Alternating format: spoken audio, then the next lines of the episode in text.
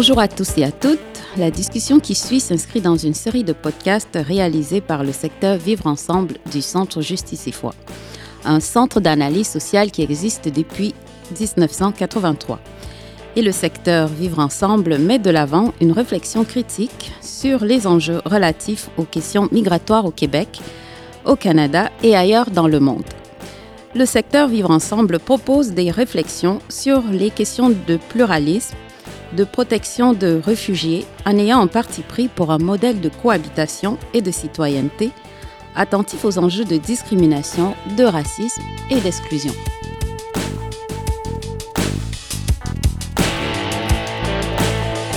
Je suis Elodie Ecobena, chargée de projet au secteur Vivre Ensemble du Centre Justice et Foi. Alors bonjour à tous et à toutes, je m'appelle Mouloud Didir, donc je travaille au Centre Justice et Foi, je coordonne le secteur Vivre Ensemble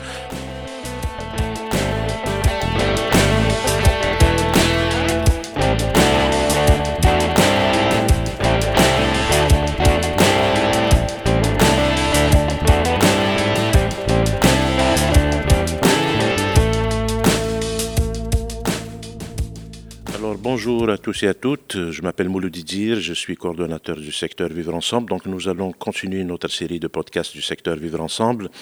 Aujourd'hui, l'objectif de notre euh, discussion euh, et du podcast d'aujourd'hui, c'est de mettre un peu les réflexions de nos deux invités au service d'une plus large compréhension des multiples effets et conséquences du colonialisme de peuplement et d'occupation dans ce qu'on pourrait appeler l'espace euro-atlantique et nord-africain.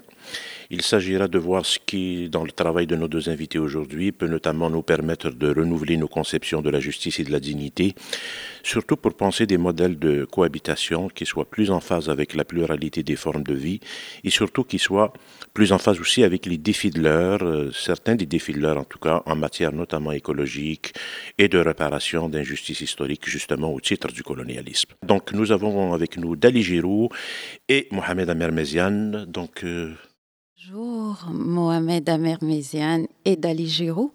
Merci encore pour votre temps. Alors, Dali Giroux est professeure et auteur.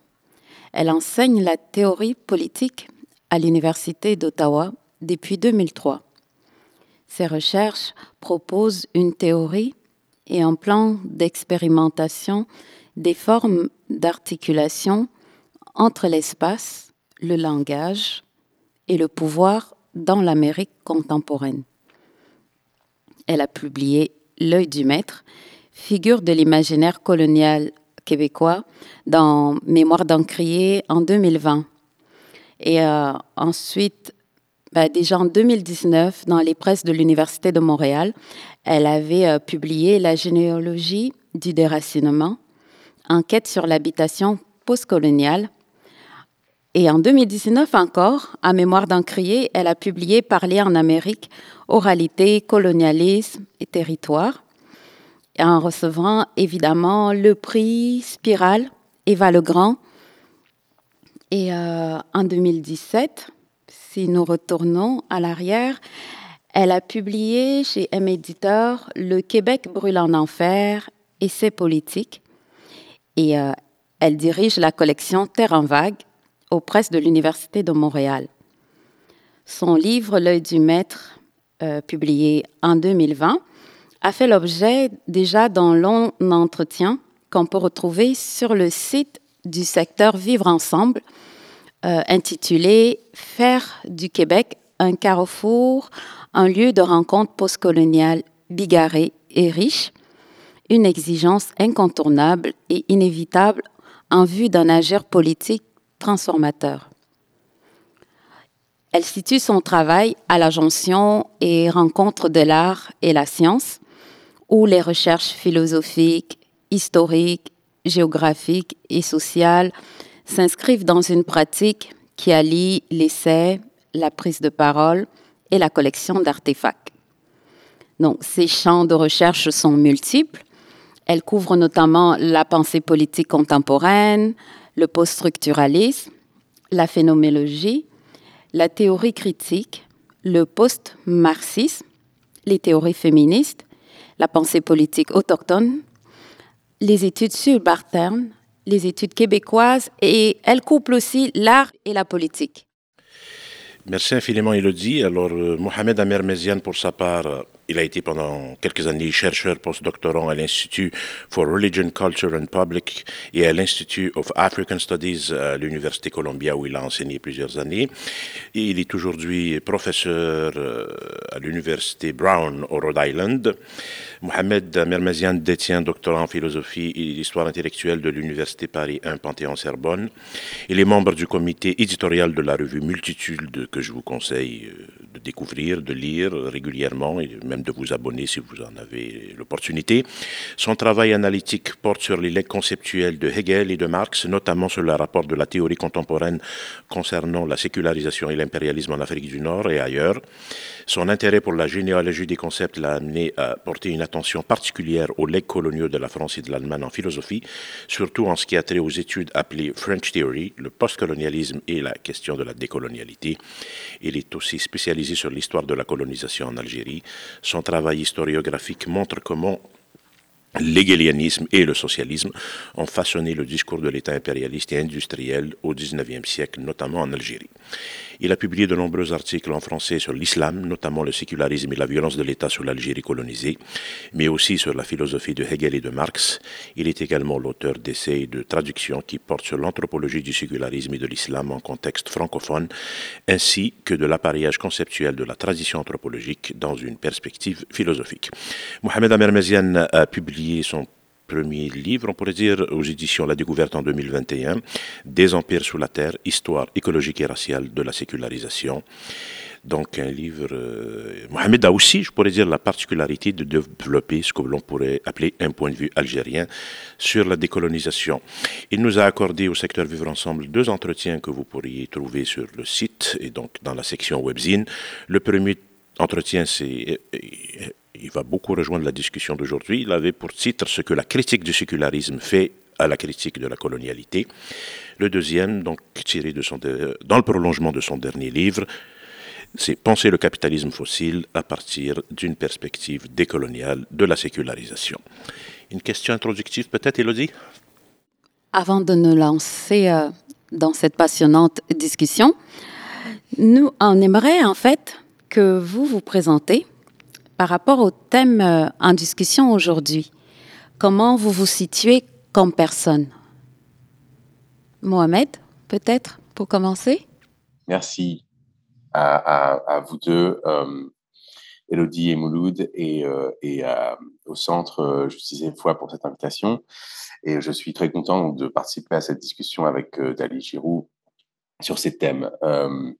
alors, la question de la situation euh, une question qui est complexe. Euh, je, suis effectivement, euh, euh, enfin, mes parents en fait hein, sont algériens et sont et sont au fond des, héritiers et héritières de, ce qu'on appelle la, révolution algérienne ou, la, décolonisation de l'Algérie donc j'en suis aussi d'une certaine manière euh, l'héritier euh, lointain, mais je suis aussi une euh, subjectivité diasporique. C'est-à-dire que je suis né à Londres, j'ai passé du temps en partie au Moyen-Orient, en partie en Algérie, jusqu'à ce que la guerre, enfin ce qui a été appelé la guerre civile ou la décennie noire pendant les années 90 commence et qui a poussé mes parents à, immigrer en France où j'ai aussi grandi en fait en vérité quasiment la majeure partie de, de ma vie. Donc j'ai, euh, je ne sais pas euh, si on peut appeler ça plusieurs cultures, je n'aime pas tellement le terme de culture, mais j'ai plusieurs ancrages, ça c'est sûr et certain. Et euh, la question de l'Algérie est aussi une question d'une fidélité à un projet politique de décolonisation, mmh mmh euh, plutôt qu'à une sorte d'identité culturelle qui par ailleurs n'existe pas réellement. En tout cas, il n'y en a pas une seule identité culturelle. Euh, et par ailleurs, je me considère à la fois comme,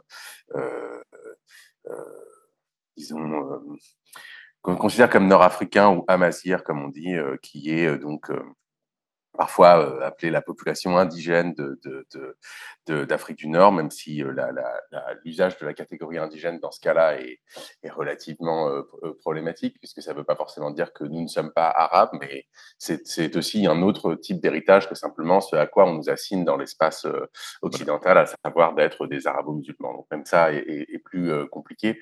et d'une certaine manière, le livre que j'ai essayé d'écrire consiste non pas à parler d'un seul point de vue ou d'un seul site, mais de parler à partir de leur euh, enchevêtrement et aussi du fait que, euh, au fond, euh, c'est très difficile de localiser une parole à un endroit qui serait stable ou fixe, ne serait-ce que parce que la catégorie que vous allez employer pour le désigner, même nord-africain, est elle-même problématique et mmh. elle, n'a elle-même de sens que dans un cadre relativement colonial ou, en tout cas européen.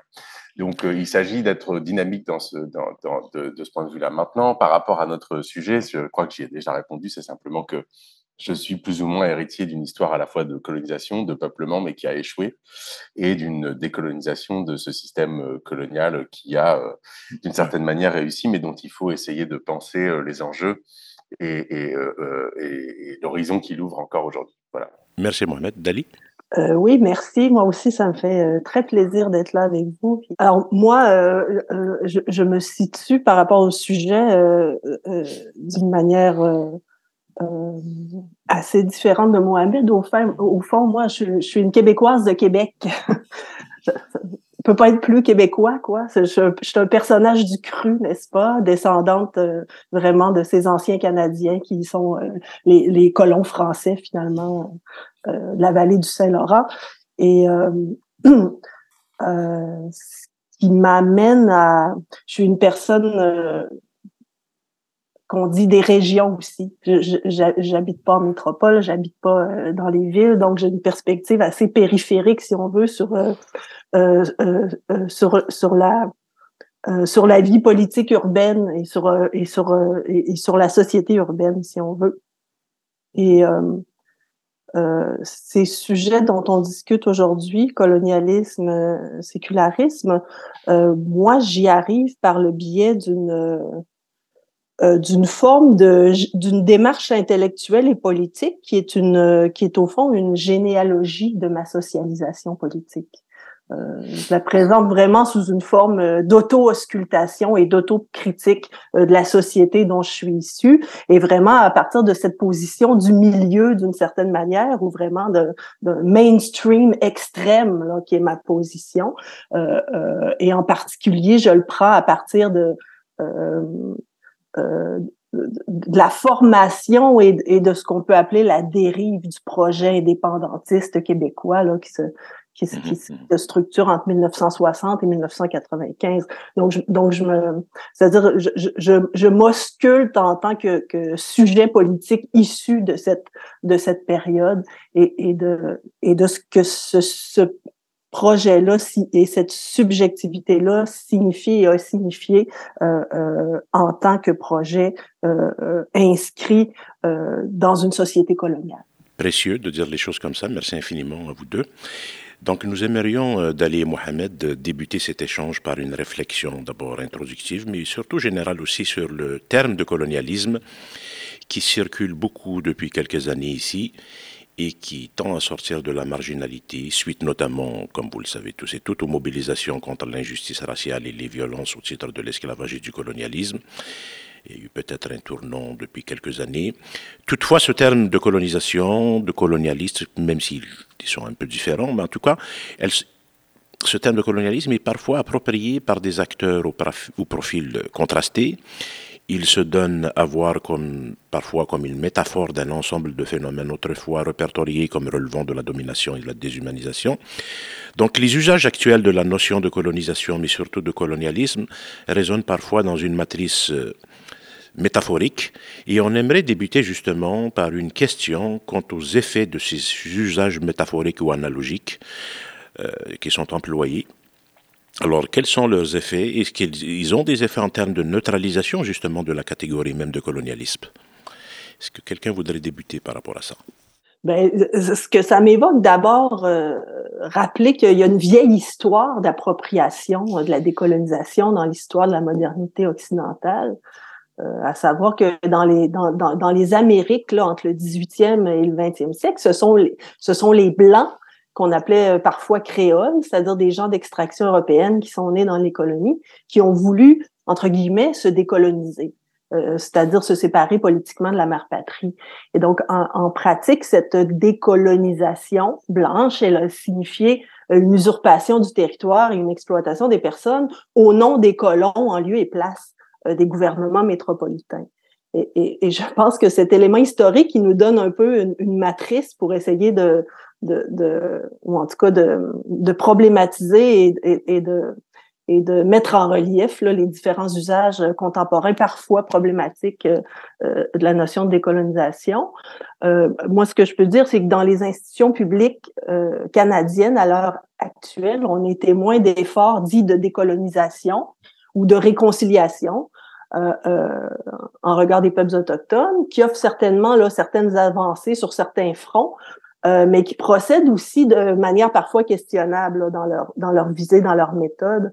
Euh, dans le cas de l'université, moi, que je connais bien, ce que je constate, c'est l'élaboration d'un discours de décolonisation par les administrations qui va donner lieu à, certaines initiatives. Euh, l'élaboration, par exemple, de consultations des personnes autochtones, des communautés environnantes, ou encore l'expression d'une volonté d'embaucher des professeurs issus, euh, disons, de, de, ce qu'ils appellent les diversités. Mais ce qu'on peut dire pour le moment, Euh, ben, premièrement, c'est que l'horizon de ces mesures-là, qui sont venues d'en haut, elles s'inscrivent dans une logique d'inclusion des personnes issues de la diversité au sein d'une institution qui ne se réfléchit pas comme étant coloniale elle-même. Et, et, donc, on s'inscrit dans un horizon de reproduction de l'institution et non de sa transformation euh, politique et épistémique. Puis deuxièmement, ce que je constate, c'est qu'il y a plusieurs personnes euh, euh dites BIPOC qui sont très minoritaires dans l'université, qui vivent des situations concrètement très difficiles en termes de charge de travail, en termes de reconnaissance, en termes d'abus aussi.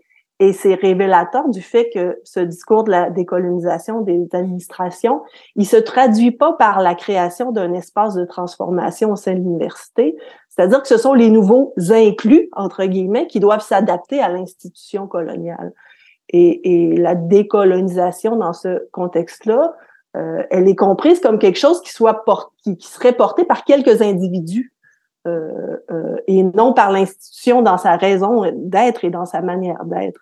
Et peut-être que dans, dans un cas comme celui-là, il y a ce qu'on pourrait appeler une, une sorte de normalisation de la décolonisation qui est en jeu, qui s'inscrit euh, dans une poursuite, un maintien des formes issues du colonialisme euh, et, et, de l'impérialité, là, pour euh, immédiatement employer le, le vocabulaire euh, de Mohamed. Et je pense que toute la critique autochtone des dernières années, des politiques de reconnaissance au Canada, elles vont dans le sens de ce diagnostic. Oui, moi je suis, je dirais quelque chose de, de, de, similaire et, et, et, en même temps peut-être un peu, peut-être plus, plus général, mais je, je, pense effectivement que quelque chose a trait à la, dimension institutionnelle et, économique de la chose. Je m'explique. C'est-à-dire que vous parliez de, la dimension métaphorique du, concept de, sécular, de, de, décolonisation, décoloniser ceci, décoloniser le musée, décoloniser les arts, décoloniser euh, euh, euh, le savoir, etc. Bon, non pas que ces expressions soient toutes mauvaises, mais effectivement, elles, permettent à la fois de montrer qu'il y a quelque chose de colonial dans euh, les structures en question, que ce soit le musée, que ce soit que ce soit euh, éventuellement l'université, que ce soit euh, euh, d'autres institutions. Donc ça, c'est, je dirais, l'utilité de la de, de, la notion. Et en même temps, effectivement, au fur et à mesure qu'elle est employée, elle devient de plus en plus métaphorique. Et ce qu'elle qu'elle ne permet pas de voir, c'est plusieurs choses. La colonisation, à proprement parler, n'est pas simplement une question euh, qui a trait au racisme, c'est une question d'expropriation des terres, par exemple. Pour, pour euh, alors pas partout, on en reparlera, mais je veux dire majoritairement, c'est quand même une prise de pouvoir sur les terres de quelqu'un, une prise de pouvoir sur un territoire et c'est l'exercice de cette, de cette, de cette violence-là, qui est une violence concrète, qui est une violence matérielle, euh, et qu'effectivement le, le, terme, l'usage métaphorique du terme de colonialisme ou de décolonisation, parfois masque ou voile. Et ce que je dirais, pour au fond ne, ne, faire qu'un point ou, de, ou ne dire qu'une seule chose, et qui effectivement, euh, je pense que euh, je pense que c'est quelque chose de, problématique. Euh, c'est qu'au fond, il y a une réduction de l'enjeu décolonial à la question de l'antiracisme. Et je dis ça parce que même certaines franges qui sont considérées comme entre guillemets les plus radicales des mouvements décoloniaux d'un point de vue théorique ou politique, parfois tombent dans le même piège, c'est-à-dire de dire qu'au fond, la vraie question de la décolonisation, c'est la question de l'antiracisme. Alors, il y a des raisons pour lesquelles on peut se focaliser sur la question de l'antiracisme, notamment en Occident. Mais si on veut avoir un point de vue qui n'est pas simplement eurocentrique, on ne peut pas faire une équation stricte entre l'antiracisme et l'anticolonialisme. Ça veut dire quoi? Ça veut dire qu'une perspective, entre guillemets, anticoloniale est la condition sine qua non d'une perspective réellement antiraciste. L'inverse n'est pas vrai. C'est-à-dire que on peut être antiraciste, entre guillemets, sans avoir de perspective anticoloniale. Je pense que c'est ce que Dali, d'une certaine manière, disait. Euh, autrement dit, cet antiracisme qui est déconnecté de la question de l'anticolonialisme, il a deux formes. Il a une forme effectivement institutionnelle, disons libérale, multiculturelle, d'inclusion de la diversité dans une institution qui ne se réfléchit pas comme coloniale, pour reprendre les termes de, euh d'Ali Giroud. Mais il a une autre euh, euh forme qui est une forme, disons, plus théorique, qui consiste au fond à faire une phénoménologie de la race, une ontologie de la race, une critique de la race, sans historicisation des institutions qui ont produit la race, qui produisent encore la race, et des, et des stratégies coloniales. Et colonial ne veut pas dire simplement racial, puisque colonial signifie la matrice qui produit la race et qui produit aussi d'autres choses que la race. Il produit des systèmes, euh, euh, bien sûr, économiques, des formes d'institutions, des mises en compétition des communautés racialisées entre elles. Il faut toujours s'en rappeler. Euh, et euh, qui produit aussi une euh, des, euh, des, qui a des effets, si vous voulez. Alors là, on, discutera peut-être du terme plus plus plus plus longtemps après. Non seulement environnemental, mais métaphysique. Et c'est là ici que que, je pense en fait le discours, si vous voulez, un discours qui est anticolonial mais qui, reste purement euh, politique ou matérialiste euh, a du mal en fait à prendre en compte ces enjeux, disons spirituels ou métaphysiques, qui à mon avis même dans la question dite autochtone a un rôle euh, euh beaucoup plus central qu'on ne le pense. Voilà, je m'arrêterai là pour le moment.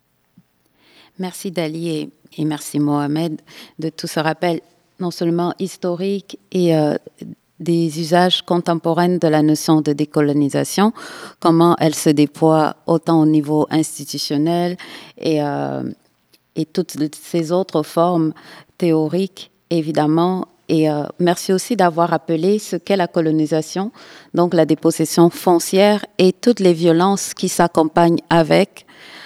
Euh, donc, Dali, si on continue justement sur un point sur la décolonisation québécoise et la dépossession autochtone qui s'est accompagnée de cela. Vous vous êtes penché justement sur la question de la décolonisation présente dans une importante euh, tradition intellectuelle d'affirmation nationale canadienne, française et québécoise. Vous avez pointé d'importantes limites ou contradictions inhérentes à la pensée de la décolonisation qui relève notamment du rapport du Québec à la colonisation française, qui a précédé la colonisation anglaise, et également du fait que l'émancipation québécoise est elle-même empruntée des outils de la colonisation britannique qu'elle dénonçait jadis. Donc, vous montrez que le projet émancipateur québécois a reposé notamment sur la dépossession des Autochtones, une dépossession qui continue, dites-vous, sur diverses formes renouvelées? D'abord, euh, notamment dans le travail que j'ai fait euh, pour euh, l'œil du maître, c'est qu'il s'agit pour moi de, de récuser, comme d'autres l'ont fait et d'autres le font aujourd'hui, cette idée qui est toujours dominante, là, tant dans la culture que pour les gouvernements, d'une supposée innocence des Québécois dans l'histoire du colonialisme en Amérique, qui me semble assez, assez singulière. Donc, c'est une idée force pour reprendre un vieux terme bourdieusien, euh, euh, qui repose d'abord sur cette présomption euh, qui est historiquement très contestable, puis qui est contestée par l'historiographie autant que par la tradition orale inou notamment, selon laquelle le régime colonial français était plus humain dans son traitement des alliés autochtones en comparaison des Britanniques et des Espagnols. Et, cette idée-là, elle repose également sur la prétention, également démontrée euh, fausse là, par l'historiographie et le témoignage, euh, qu'il n'y aurait pas eu d'esclavage en Nouvelle-France. Euh, et donc, cette idée de l'innocence québécoise dans l'histoire du colonialisme en Amérique repose ensuite sur, la, sur la constatation qui est exacte que la loi sur les Indiens euh, celle qui établit un régime de citoyenneté à deux vitesses au Canada euh, basé sur la race et qui met notamment en place le système euh, des réserves au 19e siècle. cette loi sur, cette loi sur les Indiens, donc, elle est le fait du gouvernement fédéral. et à cet effet-là, rappelons que et donc les Québécois se sentent euh, si on veut nettoyer de la faute coloniale canadienne euh, euh, sur, en regard de cet enjeu de, de juridiction. Mais à cet égard-là, il faut rappeler que même si ça sera son corps défendant, le Québec, il fait partie de la Fédération canadienne. Le Québec est une province du Canada et, et, et c'est une juridiction constitutionnelle. Donc, c'est pas une question identitaire qui est en jeu par rapport à la gestion des territoires, c'est une question juridique et une question politique. Et euh, euh, rappelons que le gouvernement du Québec et la population de la province bénéficient directement de ces politiques euh, racistes et coloniales depuis le 19e siècle. Rappelons que jusqu'en 1996, jusqu'au moment où un juge a invalidé cette position-là, les juristes québécois ont défendu l'idée que les droits autochtones avaient été éteints sur le territoire du Québec par la colonisation française. Et, et rappelons euh, euh, pour finir, que la gestion des ressources naturelles, elle est de juridiction provinciale, donc québécoise, et que c'est par le biais de l'exploitation des ressources naturelles, hier comme aujourd'hui, que se joue la colonisation des peuples autochtones euh, euh sur, sur, le territoire québécois. Et cette idée force d'une innocence québécoise euh, je terminerai là-dessus, elle repose euh, euh, sur l'idée que les Québécois, en tant que ressortissants du régime colonial français, ont été colonisés par l'Empire britannique à partir de la mise en place de l'acte d'Amérique du Nord britannique en 1763. C'est un cas de figure particulier, mais pas unique, où des colons se retrouvent par le jeu des guerres impériales dans une situation de, de colonisation. Or, cette posture de coloniser, entre guillemets, euh, ou, ou, de colonisateurs colonisés, comme j'aime dire, sur laquelle s'est construite l'identité québécoise et sa lutte pour l'indépendance entre 1960 et 1995, elle constitue précisément, précisément une métaphore.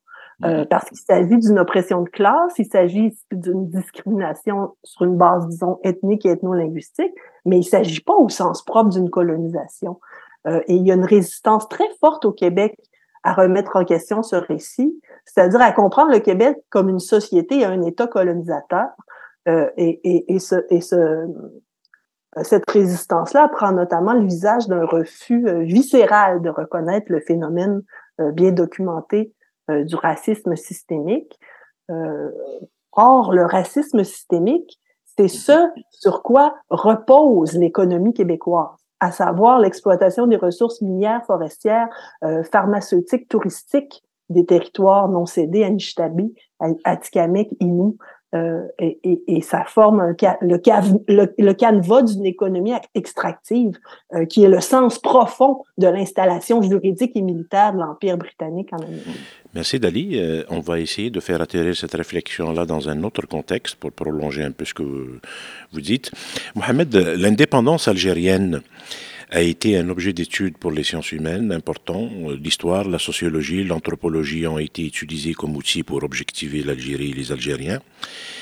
D'autre part, l'événement, donc, euh, il est étudié, comme vous le savez, en examinant les œuvres d'artistes, particulièrement d'auteurs littéraires, J'aimerais vous entendre sur qu'est-ce que cela signifie de parler pour vous, non pas de l'Algérie, mais de la perspective justement du soulèvement algérien.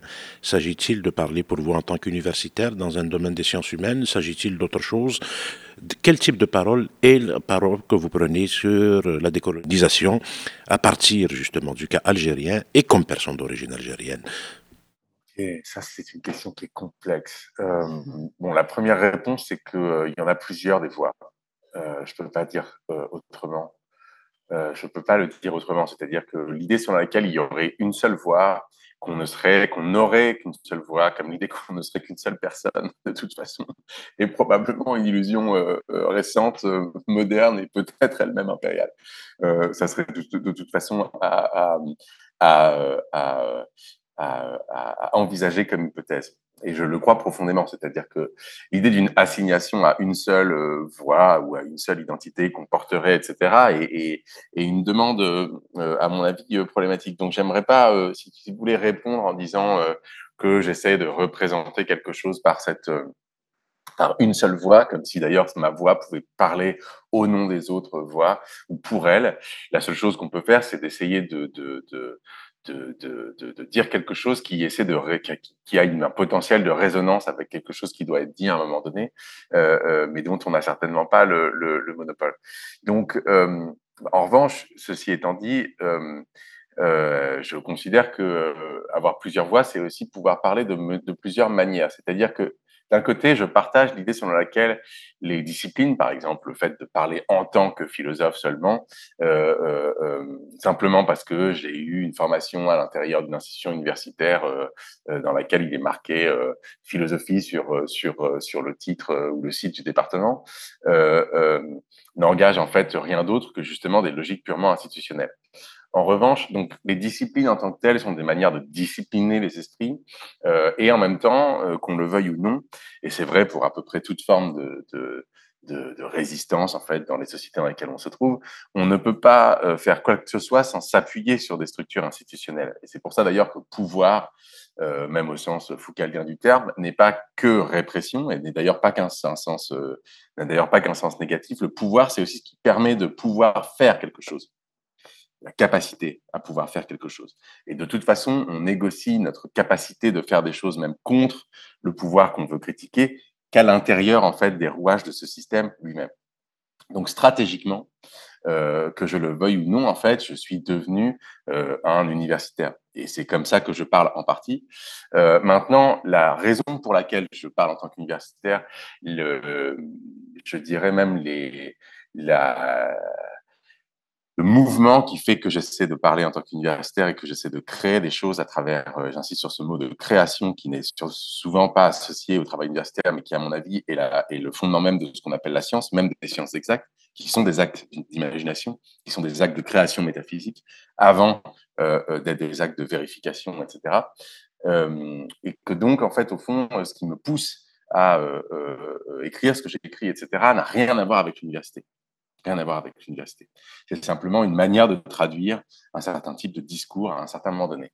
Maintenant, euh, pour parler plus spécifiquement du cas de l'Algérie, oui, effectivement, ça m'est arrivé plusieurs fois de le, de le dire, notamment dans, une conférence qui avait eu lieu à Brown il n'y a pas longtemps, euh, dont on peut retrouver, je pense, des vidéos sur, sur Internet qui, qui, effectivement, partaient des photographies qui avaient été faites, des photos qui avaient été faites pendant la Révolution algérienne, euh, où, au fond, j'avais essayé de parler du fait que euh, j'étais incapable et je ne voulais surtout pas euh, euh, objectiver la révolution algérienne comme si elle était juste un événement dans une histoire euh, euh dont on considérerait que on, on, elle serait d'une certaine manière objectivement là. Il n'y a pas d'histoire avec un grand H.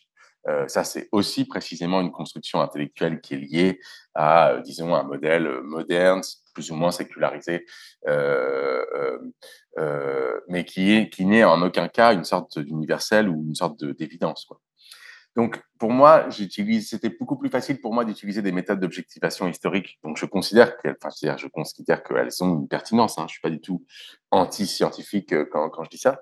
Euh, que c'était beaucoup plus facile pour moi d'utiliser ces méthodes d'objectivation pour parler de la colonisation d'Algérie, tout simplement parce qu'on a des archives et que ces archives ont été produites par le colonialisme lui-même, que donc on peut utiliser les archives coloniales pour, pour, pour étudier le colonialisme lui-même.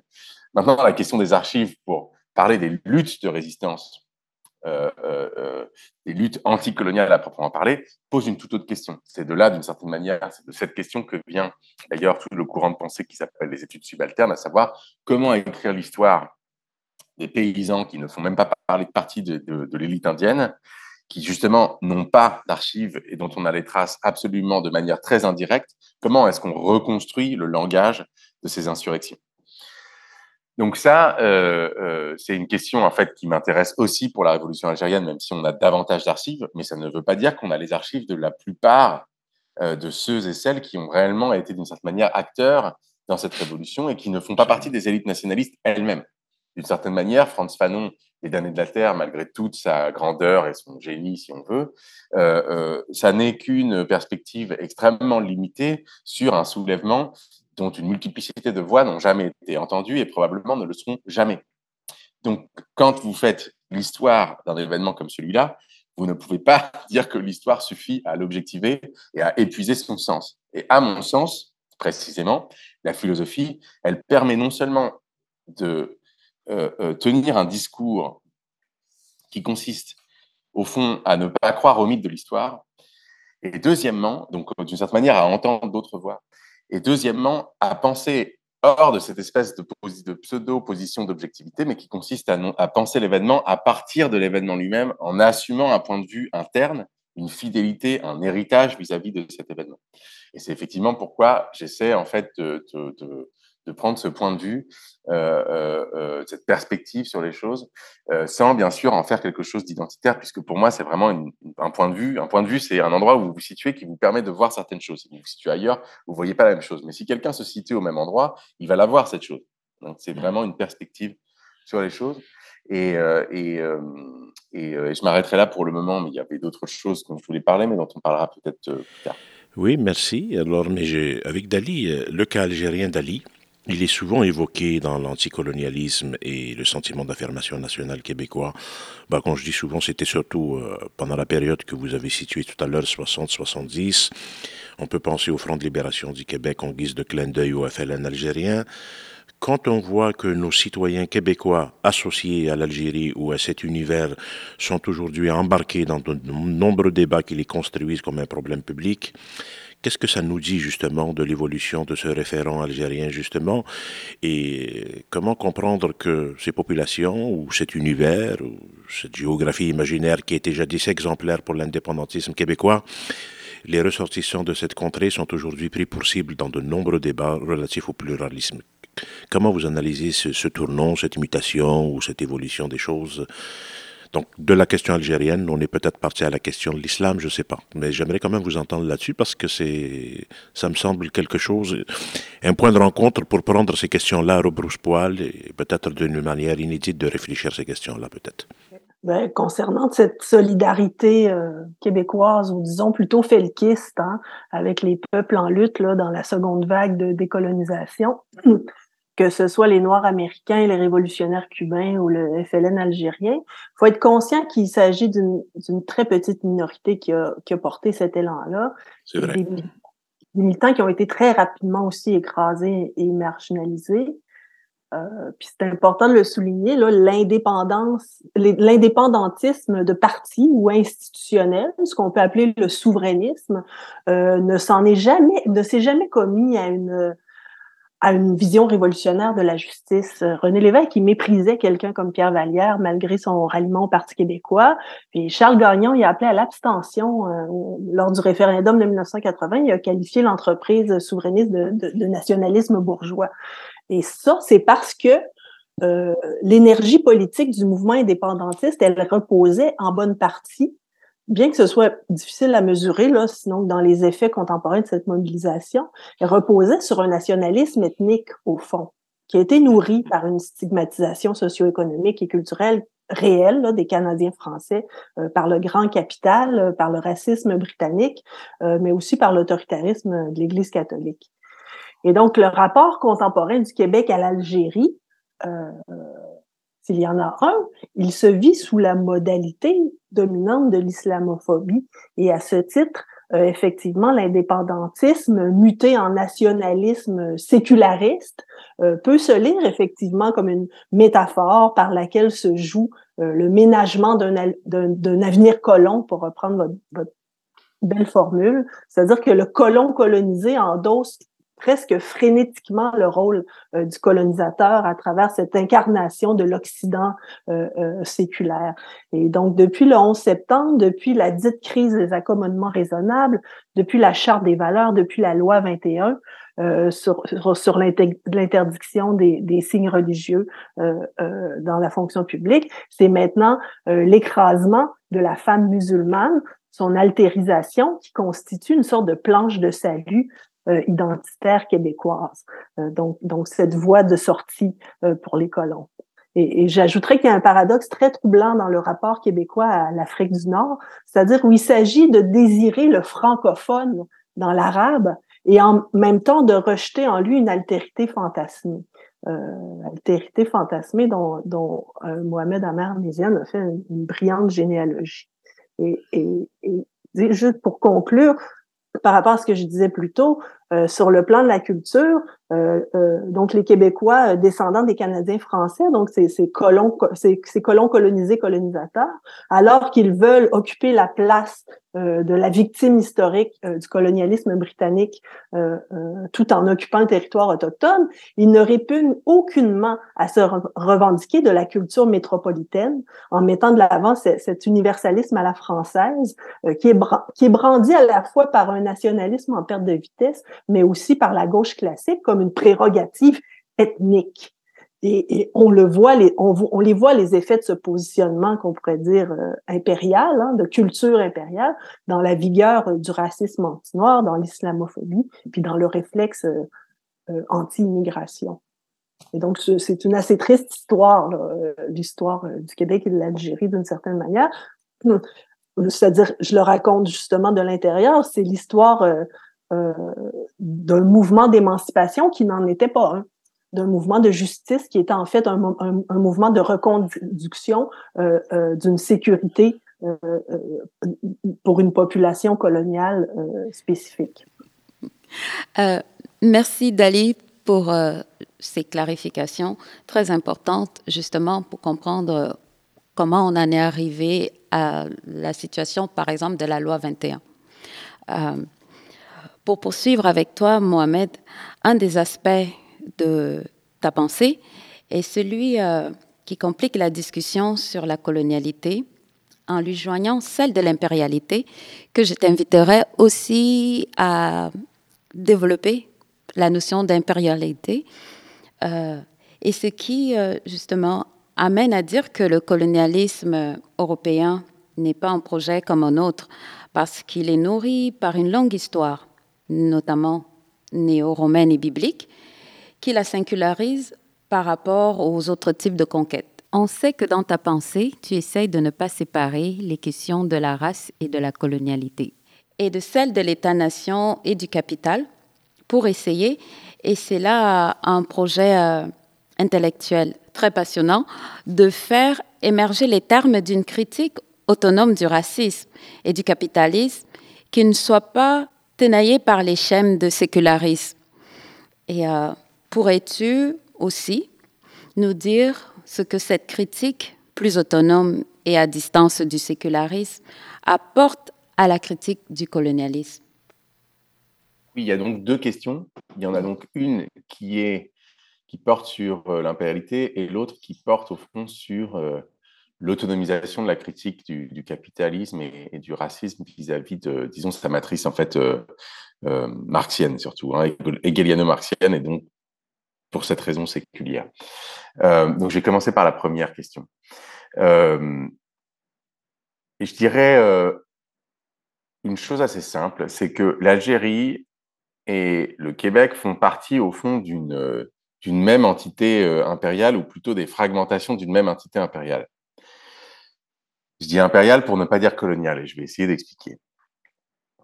La deuxième chose, qui est une autre évidence, mais dont j'aimerais bien partir, c'est que le Québec euh, euh, s'inscrit à la fois dans cette euh, dans cette entité impériale euh, française ou dans ses fragmentations, dans, aussi dans le cadre de ses échecs, euh, puisque précisément le Québec n'appartient plus, mais, mais l'Algérie, c'est du même ordre au fond, même si on ne peut pas faire des comparaisons strictes, n'appartiennent plus techniquement à quelque chose qui serait de l'ordre d'un Commonwealth français. Quoi. Bon, sphère d'influence culturelle, ça c'est sûr, mais ne sont, ils n'appartiennent pas au fond à une structure euh, qui est euh, euh, reconnue par le droit international comme justement une même structure souveraine, qui serait française. En revanche, le Québec appartient, et c'est comme ça que j'interprète aussi ce qui vient d'être dit par, par ma collègue Dali Giroux, que j'interprète le fait qu'au fond, il y a une manière de se concevoir comme, comme euh, colonisateur colonisé, mais en fait, au fond, on réglerait peut-être pas mal la, la de, de, questions en, en disant qu'au fond, euh, euh, c'est plutôt un complexe de colonisateur impérialisé ou marginalisé dans une structure impériale, ce qui n'est pas pareil, ce qui n'est pas pareil, puisque la structure impériale dans laquelle se trouve euh, euh, euh, le Québec, c'est le Canada, qui est une structure impériale, qui est même un sous-empire et qui est une structure monarchique. et là, on appelle donc empire ou impérialité ce qui se déploie à travers le fédéralisme, c'est-à-dire que c'est la nature même de la souveraineté fédérale qui n'est pas la même chose qu'une souveraineté de type État-nation. Pas tout à fait la même chose. Et en fait, quand on commence à regarder les types de souveraineté euh, euh, euh, qu'il existe en Occident, en fait, on se rend compte que la forme État-nation au sens strict du terme est en fait marginale. Vous avez un fédéralisme, vous avez un fédéralisme canadien, vous avez un fédéralisme nord-américain ou plutôt états-unien, puisque précisément on a là affaire non pas à un État-nation, mais à une fédération d'États au pluriel. On est d'accord? Là, vous avez affaire à ce que moi j'essaie d'appeler l'impérialité.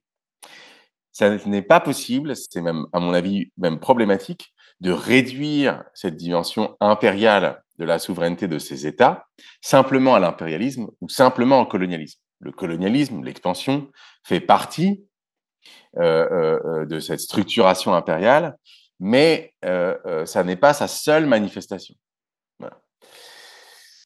Donc c'est ça que j'appelle impérialité. C'est une manière aussi de revenir à, euh, au fond, la matrice de, euh, euh, de la question même de la souveraineté. Alors pourquoi est-ce que c'est lié à une volonté? Et j'assume sa dimension théorique. Ça ne veut pas dire par là qu'elle n'ait aucune implication politique, mais ça ne veut pas dire non plus qu'elle doit être réduite à une application politique. C'est-à-dire au fond, on a le droit de faire de la théorie critique sans qu'on nous sans qu'on nous ordonne à chaque fois de, déployer la raison pour laquelle c'est utile. Dans ces cas-là, si vous souscrivez à ce type de militantisme, vous faites la même chose qu'un chef d'entreprise, euh, c'est-à-dire que c'est du pragmatisme utilitaire. Euh, voilà, la théorie a son autonomie.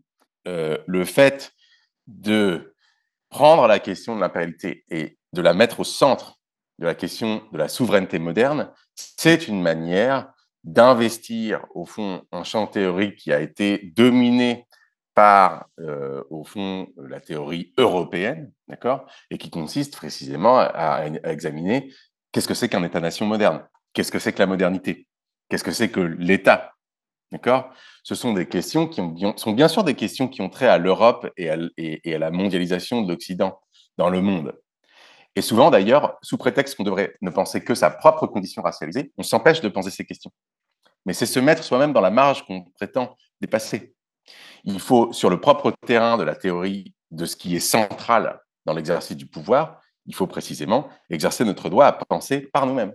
Et penser par nous-mêmes, c'est pas seulement se penser soi-même ou se penser nous-mêmes. C'est penser le monde à partir de notre perspective, et c'est donc s'autoriser à penser le centre à partir de la marge, et même faire éclater l'idée même que nous serions marginaux, puisque nous faisons éclater l'idée selon laquelle il y aurait un centre et des marges. Donc ça sert à ça la catégorie de l'impérialité. Et à mon avis, euh, euh, ça permet aussi euh, de comprendre pourquoi, au fond, la question des rapports entre empires, la question aussi des compétitions entre les empires, se situe au centre de ce que on appelle l'État-nation, au centre de l'économie capitaliste aussi, dans la mesure où elle dépend de la structure de l'État moderne. Et en fait, par ce biais-là, c'est beaucoup plus, d'une certaine manière, beaucoup plus crédible, en fait, de pouvoir mettre la colonialité au centre des débats, parce que si vous dites simplement qu'il y a une colonialité du pouvoir partout, euh, le problème, c'est que, euh, euh, à mon avis, ça ne va pas être convaincant tout simplement parce que ça n'est pas suffisant. Par exemple, si vous prenez par exemple le cas du nazisme en Allemagne, c'est très difficile de simplement dire que c'est que ça relève de la, de la colonialité stricte sensu. Ça relève précisément, là encore une fois, de l'impérialité, mais sous une modalité spécifique, qui est celle de l'héritage du Reich en Allemagne. D'accord?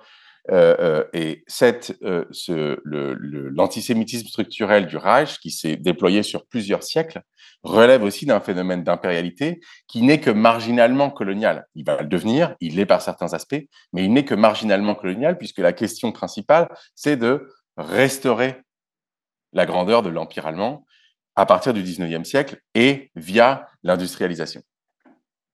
Donc c'est juste pour donner des exemples un peu euh, concrets de la raison pour laquelle l'impérial n'est pas simplement le colonial, même s'il y est lui. Alors maintenant, la question de l'autonomie théorique euh, euh, a trait à des questions aussi qui, qui de, de, de catégorie. Alors je m'explique. Je vais prendre un concept pour montrer un peu ce que j'essaie de dire et ce que ça signifie de libérer ou d'émanciper une certaine critique, disons la critique du colonialisme et du capitalisme de euh, ce que j'appelle la critique du ciel? en fait, la critique du ciel euh, renvoie à la critique de la religion euh, qu'on trouve dans la continuité des Lumières, mais aussi énoncée par des gens comme Hegel, Feuerbach et dont Marx hérite, et qui en fait structure le marxisme. Euh, il suffit de, de, de, lire certains textes classiques de Marx pour le voir. Euh, par exemple, un texte euh, de 1844 qui est très connu où Marx définit la religion comme, comme l'opium du peuple. Mais avant de définir la religion comme opium du peuple, il dit la critique de la religion est la fondation de toute critique possible. C'est donc cette critique de la religion qu'il appelle la critique du ciel. Et alors, qu'est-ce que ça produit de dire que la critique de la religion est la, est la condition de toute critique possible, et notamment de la critique du capitalisme? Eh bien, par exemple, ça permet, ça conduit à utiliser une catégorie, par exemple, comme l'aliénation, comme si c'était une catégorie qui allait de soi.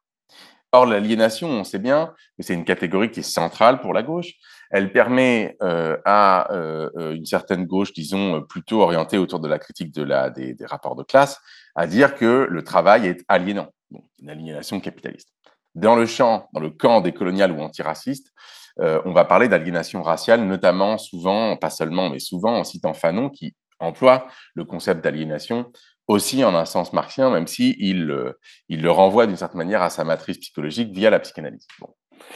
Or, aliénation, si vous regardez la structure du concept, ça vient de Hegel, ça veut dire Entfremdung, et c'est en fait une manière, euh, et ça va surtout le devenir chez Feuerbach, mais c'est une manière de dire que l'être humain, euh, qui est lui-même considéré comme divin par Feuerbach, a en fait aliéné, c'est-à-dire a rendu autre sa propre euh, divinité, sa propre infinité, et a inventé Dieu en s'aliénant lui-même, c'est-à-dire en se rendant autre à travers Dieu, et c'était pourquoi il croit en Dieu, etc. Et qu'en vérité, l'émancipation vient du fait de se réconcilier avec lui-même en se disant que c'est lui-même qui est divin, ou plutôt le genre humain, si vous voulez, qui est divin, et non pas Dieu qui n'existe pas euh, euh, en tant que tel, ou plutôt qui n'existe pas comme un être transcendant. C'est pas tout à fait la même chose que dire qu'il n'existe pas du tout. Mais bon, je laisse ça de côté.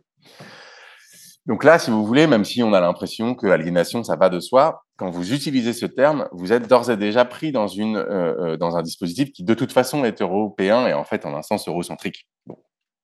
moi, ce que j'essaie de faire, d'un point de vue, disons, plus philosophique, c'est d'essayer d'utiliser d'autres catégories que, que euh, ce type de catégories, parce qu'il y en a d'autres. Par exemple, le fait de dire euh, euh, les modernes sont, sont, aussi des fétiches. Par exemple, tout un livre de Bruno Latour est, euh, qui s'appelle le, culte moderne des dieux fétiches, par exemple. Bon, bah, ce n'est que la généralisation de ce geste, finalement assez banal. Hein. Il consiste à prendre des catégories qui servaient à parler de la religion des colonisés, le fétichisme africain, enfin, entre guillemets, et à dire, mais nous aussi, nous sommes des fétichistes, nous aussi, nous avons nos fétiches. Bon. Donc ça, vous voyez, ce sont des opérations qui sont encore très euh, présentes en sciences humaines, euh, etc., mais qui en fait euh, proviennent d'un langage qui est lui-même colonial. Pourquoi? Parce que la catégorie de religion elle-même telle qu'on l'emploie est en fait liée à l'histoire coloniale et missionnaire.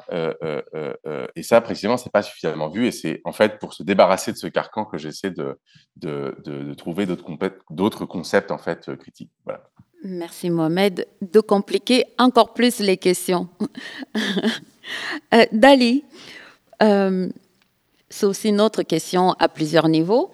dans votre façon d'aborder la colonialité, celle-ci ne perd pas de vue la structure impériale qui prévaut ici. Donc, vous dites que les projets impériaux ne cessent de muter et leurs modalités de se reproduire. Donc, ils parviennent à renaître en se disséminant, euh, en fait, en disséminant leur rationalité et leur cadre juridico-politique. Donc, votre travail, mais dans votre travail, euh, vous aidez à prendre la mesure euh, des dispositifs de dépossession et de spoliation qui caractérisent l'impérialisme comme régime en Amérique du Nord. Donc, au regard justement des effets destructeurs inhérents à la forme de vie capitaliste impériale dont nous héritons dans le Québec moderne, il faut dire que la collectivité québécoise a longtemps essayé de s'y opposer en faisant valoir sa singularité. Mais cette forme d'opposition fait peu de place à la pluralité des formes de vie. Donc, nous aimerions vous entendre sur les lignes de tension euh, à faire bouger dans ce contexte canado-québécois, euh, s'agissant justement des formes euh, désormais acceptables du racisme? Oui, c'est une question difficile parce que ben, j'estime qu'on est dans un terrain politique extrêmement difficile, extrêmement cristallisé, où, où les c'est-à-dire les forces en présence, là, elles sont, euh, elles sont très mobilisées en ce moment. Et euh, on, est, on est dans une ambiance politique, moi, que, que je diagnostique hein, depuis, euh, je sais pas, 2006-2007, cette espèce de cette espèce de cristallisation, euh, ethnicisation d'une défense, euh, euh, d'une forme de vie occidentale elle, est palpable et, je trouve que je trouve qu'il n'y a pas beaucoup d'espace politique en ce moment. Euh, après, euh, je pense qu'à partir d'ici, il faut travailler à nourrir un imaginaire politique. Euh, pour moi, on a un problème d'imaginaire politique, c'est-à-dire dans le langage, dans les pratiques, euh, dans les récits euh, euh, auxquels on adhère, puis dans, dans, dans la manière dont ces récits-là font fonctionner notre forme d'habitation. Euh, il faut développer un imaginaire politique, euh, disons, au Québec qui soit déprovincialisé, décanadianisé, c'est-à-dire dénationalisé, pour arriver à, à, à développer des, des schèmes de pensée et d'action qui nous permettent d'agir à rebours euh, de cette géographie impériale, de cette forme d'habitation, de ces territorialités, euh, dans cette constitution de ce, de ce qui nous fait vivre, de ce dont on vit, qui que nous soyons. Hein, évidemment, cette forme de vie-là, elle, elle, est structurée avec des échelles d'oppression qui, rendent, qui, qui, qui, qui, lui permettent de fonctionner. J'aime répéter euh, cette, phrase de Marx, de Marx qui disait il n'y a qu'un seul monde. Il n'y a qu'un seul monde. Après, euh, ça prend une sacrée dose de perspectivisme pour arriver à en saisir euh, la mécanique. Et, et moi, ce qui m'importe, pour rebondir aussi sur ce que ce qu'évoquait Mohamed Amermézian, c'est cette structure de la souveraineté, la forme état, la, de la forme État européenne euh, c'est une euh, cette structure, euh, moi je l'appelle, c'est une structure onto-juridique, c'est-à-dire que ce qui est articulé dans le droit, euh, qui est un droit essentiellement euh, d'extraction euh, de ressources sur des territoires, il va faire des il va opérer des découpages ontologiques dans la réalité. Et peut-être que c'est à ce titre-là qu'on peut dire que la dimension effectivement métaphysique, spirituelle, si on la met de côté, mais on s'empêche complètement d'arriver à reconnaître ces découpages onto-juridiques comme des formes comme des formes politiques justement impériales. Et et je, pense qu'il faut euh, contribuer à réfléchir puis à soutenir euh, tous les efforts de, démantèlement de partage radical, de redistribution de la souveraineté, des souverainetés, de la, recomposition des collectifs. Il faut soutenir ces choses-là par la pensée et, et l'action. je pense notamment à l'hiver 2020, la, la résistance des Wet'suwet'en au, au, au, passage d'un pipeline dans leur territoire qui a pris, qui, qui, qui, qui s'est euh, euh, qui s'est étendu à tout le Canada. Là, on avait, c'est très intéressant et très révélatrice de ce que c'est que, que, que, que, la souveraineté et, et, et, et, la manière dont la souveraineté, disons, politique, juridique, constitue également une forme de vie, constitue euh, ce à quoi euh, euh, les groupes dominants vont s'identifier et qui vont se mettre à défendre d'une manière de plus en plus euh, agressive et, juridiquement et, même militairement. Les, les, gens qui ont supporté les Wet'suwet'en, ils ont, ils ont bloqué à différents endroits le chemin de fer canadien, ce qui fait que les marchandises ne pouvaient plus circuler. Et la réaction à la fois des ministres, euh, euh, euh, donc des politiques, des, des journalistes, c'était mais c'est une attaque à notre forme de vie.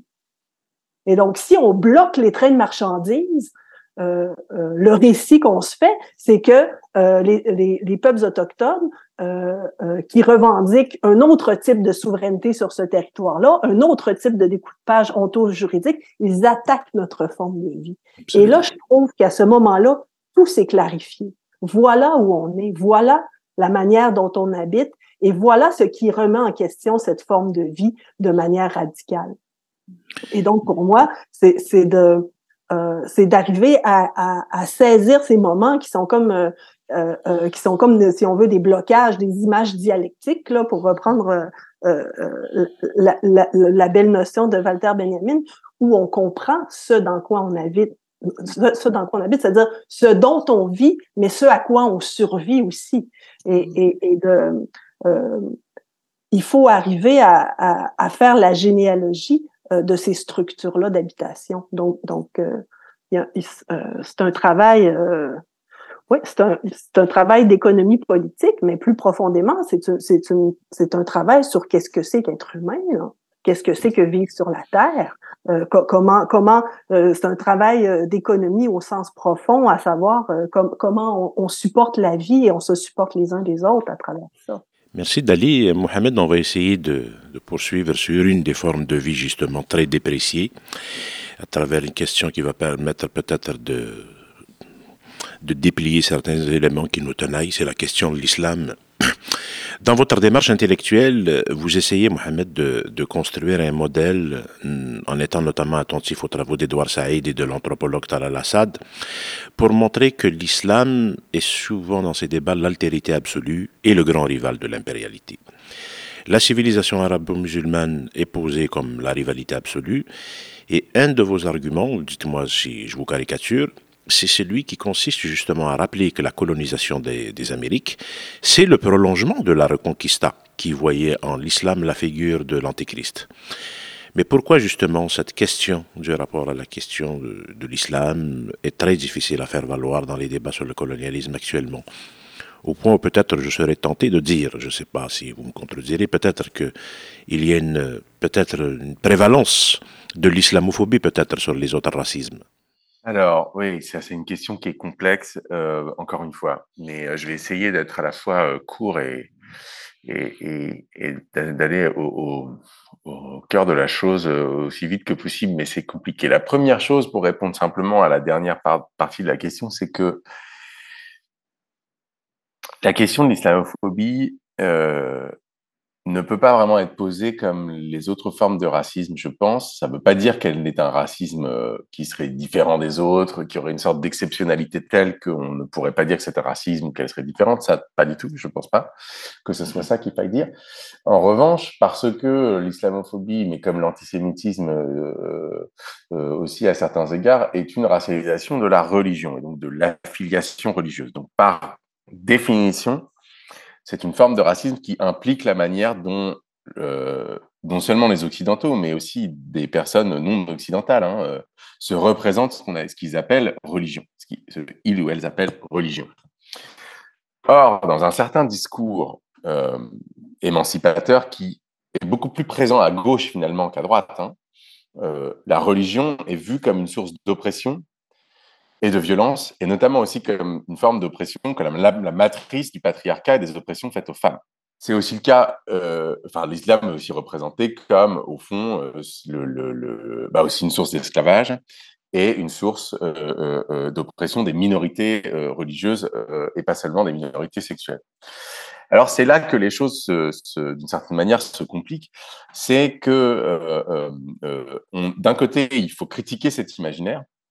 Il faut montrer que, cette, que cette, cet imaginaire, cette construction de la religion, et notamment de la religion musulmane, a une histoire, qu'elle fait partie de l'histoire coloniale, elle fait par, par, exemple partie de la manière dont on a représenté l'Empire ottoman comme euh, euh, une sorte de, de, de, de, despote, despotisme oriental généralisé, euh, alors que précisément cette vision de l'Empire ottoman a précisément permis aux différentes puissances européennes, mais la Russie inclus, de, de, de construire des sphères d'influence dans l'Empire ottoman sous prétexte de protection des minorités religieuses et chrétiennes, en fait.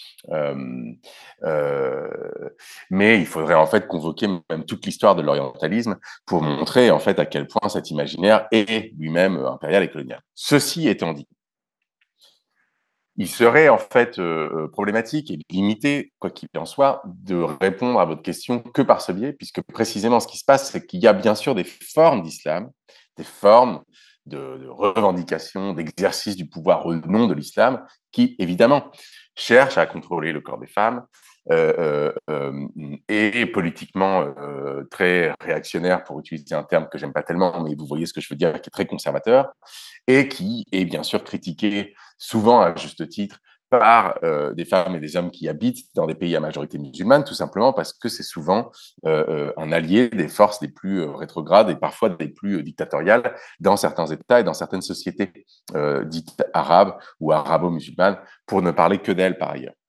Donc ce qu'il faut réussir à faire, c'est faire une double critique qui permette à la fois de critiquer, si vous voulez, l'imaginaire orientaliste, néo-orientaliste euh, euh, en Europe, et de l'autre côté, d'être à même, au fond, de critiquer des mouvements euh, qui se revendiquent de l'islam et qui ne font clairement pas partie des coordonnées d'une solution politique émancipatrice et viable, même d'un point de vue écologique d'ailleurs, et de les critiquer en même temps, ce qui évite, d'une certaine manière, de prendre un modèle de laïcité préconstitué pour dire que ce serait ça la solution euh, euh, euh, que devraient appliquer les pays à majorité musulmane, etc. Non seulement parce que cette importation a échoué, deuxièmement parce que cette importation est liée à une domination de classe dans ces pays, c'est-à-dire que souvent, c'est des classes relativement bourgeoises qui sont bien sûr sécularisées et laïcisées, qui considèrent que la religion fait partie en fait de l'idéologie des classes inférieures, etc., qui, leur, qui les empêche aussi parfois d'avoir euh, une, une, influence en fait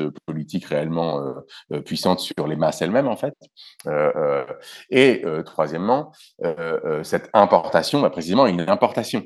Donc, tant que vous avez un modèle qui est extérieur à cette société et qui est imposé d'une certaine manière, vous n'allez pas pouvoir être en position de force vis-à-vis de forces entre guillemets islamistes qui pourront toujours dire que vous êtes euh, euh, un eurocentriste, que vous êtes vendu à l'Occident, etc., puisque vous importez un modèle euh, qui, qui, fait partie de la domination culturelle de l'Occident, justement.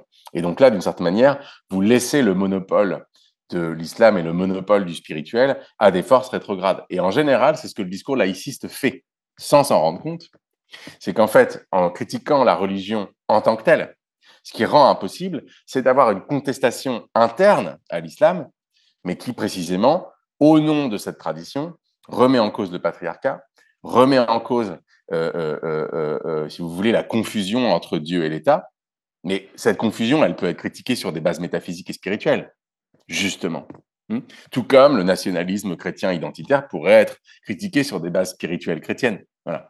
Et c'est précisément ça, en fait, à cette forme de, de, d'effacement, en fait, qui est un effacement métaphysique, euh, qu'à mon avis, euh, aussi ce discours, euh, au fond, islamophobe procède. Mais j'aimerais en fait parler de ça dans la mesure où je pense que ça joue un rôle dans le fait que l'islamophobie pose problème aussi.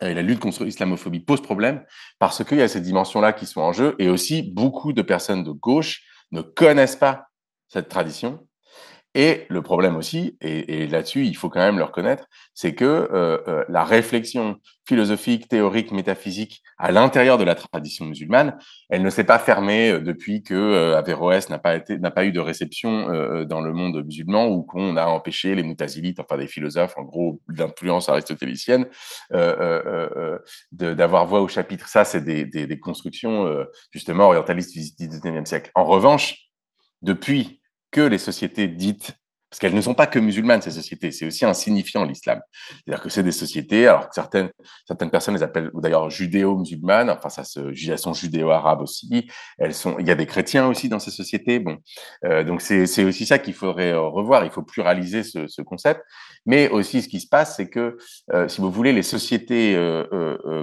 d'Afrique du Nord, du Moyen-Orient, euh, d'une certaine manière d'Asie du Sud, sont des sociétés colonisées justement, ou qui ont plutôt été colonisées à partir du 19e siècle et qui font partie du ce qu'on appelle le Sud global, mais qui est en fait aussi, euh, euh, qui sont des sociétés, disons, dominées dans le cadre du, du, du, capitalisme global. Pas toutes, mais quand même une majorité d'entre elles.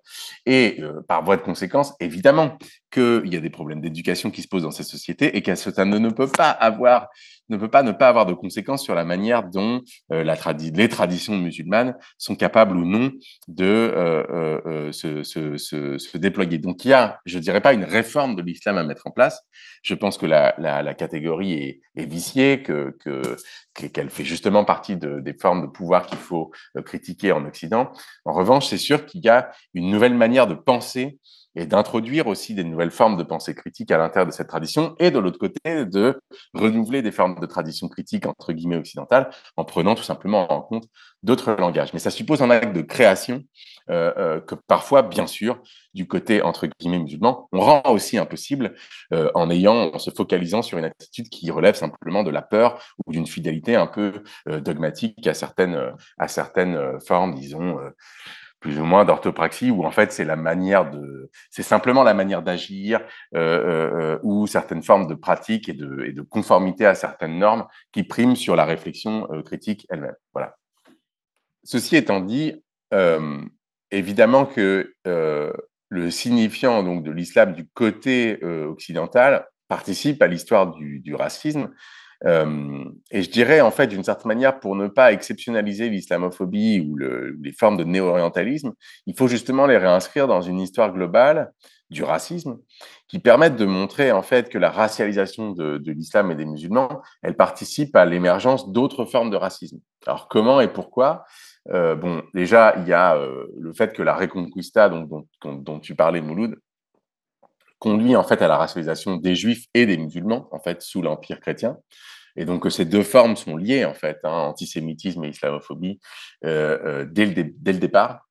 Et l'autre chose effectivement c'est ce que tu ce dont tu parlais et que j'essaie effectivement d'analyser avec d'autres c'est le fait que par définition le, le la conquête des Amériques euh, comme on sait, est une, d'une certaine manière une erreur, puisque euh, l'idée c'était d'aller vers l'Inde. C'est pour ça qu'on a appelé les Amérindiens des, enfin, des autochtones d'Amérique des Indiens, parce qu'ils croyaient littéralement aller vers l'Orient. C'est pour ça qu'on voit que c'est un déplacement de l'orientalisme d'une certaine manière de l'époque, quoi. Bon, cette conquête des Amériques dans leur dans leur esprit, bien sûr. Hein. Euh, et l'autre continuité qu'il y a, c'est que c'est la continuité des croisades, puisque pour eux, l'infidèle le, au sens propre du terme, au sens typique du terme, c'est l'islam, le, le, musulman, Mahomet. Alors ça, là-dessus, je veux dire juste une dernière chose là-dessus pour faire comprendre et sentir les continuités. Euh, c'est que la catégorie d'idolâtrie est la catégorie du diabolique. D'accord? Parce que souvent, on parle de demonization, diabolisation des minorités via la race. D'accord? Mais le diable, dans la pensée chrétienne coloniale de cette époque, n'est pas une métaphore. C'est-à-dire, il croit vraiment qu'il y a le diable et que le diable existe. Ce n'est pas une métaphore. Et le diable, est incarné par l'Antéchrist, qui est lui-même incarné à partir des croisades au moins par celui qu'ils appellent Mahomet. D'accord?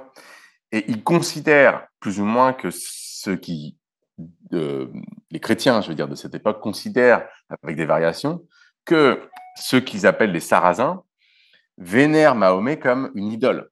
D'accord? Il y a même, alors ça c'est plus ou moins légendaire, plus ou moins mythique, mais il y aurait même le nom d'une idole qui s'appellerait Baphomet. Bon, c'est-à-dire que c'est une, création à partir du terme Mahomet, mais même si c'est une catégorie purement imaginaire, elle montre bien le fait que Mahomet est associé à l'idée, au type même de l'idole. Et en même temps, c'est le type même du diable. Or, si vous lisez les premières ethnographies missionnaires, euh, comme par exemple l'histoire naturelle et morale des Indes écrite par euh, De Acosta, euh, qui, en fait porte sur des populations autochtones du Mexique, vous voyez en fait que la manière de, comprendre, par exemple, les sacrifices humains, consiste à dire ils sont les idolâtres sont humains certes, mais ils sont en fait poussés par le diable à commettre ce type de sacrifice, etc. etc. Euh, et donc, si vous voulez, il y a un certain nombre de catégories, de catégories liées au diabolique qui, en fait, proviennent de l'imaginaire euh, occidental chrétien et surtout de l'imaginaire des croisades qui est en fait transposé. Bien sûr, il est transformé aussi à travers, si vous voulez, la, dynamique euh, de racialisation des populations autochtones. Et c'est vrai que c'est quelque chose qui n'est pas suffisamment envisagé. Tu sais, c'est sur cette question, sur cette idée de progrès, là. Mmh c'est-à-dire que bon, l'idée de progrès, effectivement, elle est liée au déploiement de la société euh, industrielle euh, occidentale, dont, dont les assises sont celles du colonialisme et de l'esclavage. Et à ce titre-là, l'hégéliano-marxisme l'assume à peu près complètement. Euh, on n'a pas beaucoup de ressources de ce côté-là. Et, et, en ce sens-là, le, le, le, progressisme de, de, disons, la gauche classique, il est pas possible sans une remise en question profonde. Et, et, euh, et, on le voit bien à quel point les tenants de, de ce progrès, de cette gauche à l'heure actuelle, ils en viennent à percevoir la critique euh, du colonialisme et du racisme comme la cause d'une unité perdue euh, des fronts de lutte de gauche. Et on balaie ces questions-là sous le tapis euh, euh, de manière assez, assez manifeste. Euh, bon, d'une part, euh, ces remises en question qui sont reçues comme euh, comme des accusations, des culpabilisations, ça, ça heurte la majorité blanche. ça, c'est ça, c'est des logiques comptables de, de, de, prise de pouvoir. puis il y a cet enjeu québécois du traumatisme religieux au Québec, un traumatisme au sein du catholicisme qui est projeté sur l'islam et, et, en fait tout simplement sur, disons, les Arabes, c'est-à-dire effectivement ce glissement de, de, de, religion à race là, qui, est, qui, qui est le propre de l'islamophobie. Mais ce qu'on peut dire euh, euh, par rapport à ça, d'abord, c'est que le Québec ne fait pas, les Québécois ne font pas face à leur rapport à la religion et je parle de la gauche en disant ça, et, et, ne fait pas face non plus à sa vie spirituelle, si on veut. Et, et, et là-dessus, il y a une espèce de vide qui qui qui qui qui, euh, qui fait peur en fait, euh, euh, puis, puis, puis, puis, et donc le, le, refus de la gauche de, de considérer ces, ces questions-là puis de les articuler à leurs revendications de justice et de dignité, euh, elles sont euh, le reflet ou le symptôme euh, de, de, de, ce, de ce non-rapport à une vie spirituelle qui est l'héritage, de la, disons, de la sécularisation au Québec et qui est, qui est un rapport euh, il y a une histoire qui, à finir, si on veut, euh, avec le christianisme. Euh, et, et, et, il y a comme, il y a comme une, espèce de situation impossible, c'est-à-dire qu'il faut se lier, se solidariser politiquement dans la contiguïté, c'est-à-dire dans des sociétés pluralistes euh, où il y a des gens qui viennent de partout. Comment on, comment on fait société, comment on fait communauté, et d'autre part, il y a cette espèce de de tabou au fond de, de, la vie spirituelle à travers ce rejet de la, de la, religion qui dégénère en racisation, si on veut. Et, et, et je trouve que euh, c'est vraiment euh, euh, cette question du progrès de la gauche euh, quand, quand on, on, amène la question de la sécularisation pour la comprendre, euh, ça, ça, devient, euh, ça devient drôlement intéressant. Et, et, je pense qu'il y a une prise de risque qui est requise de la gauche, ou disons les gauches, pour arriver à nommer, articuler des luttes communes et, mm-hmm. et la remise en question de ce progressisme qui implique la remise en question du sécularisme fait partie de ça. Et ça m'apparaît euh, euh, ça m'apparaît, des grosses, euh, des grosses bouchées à prendre.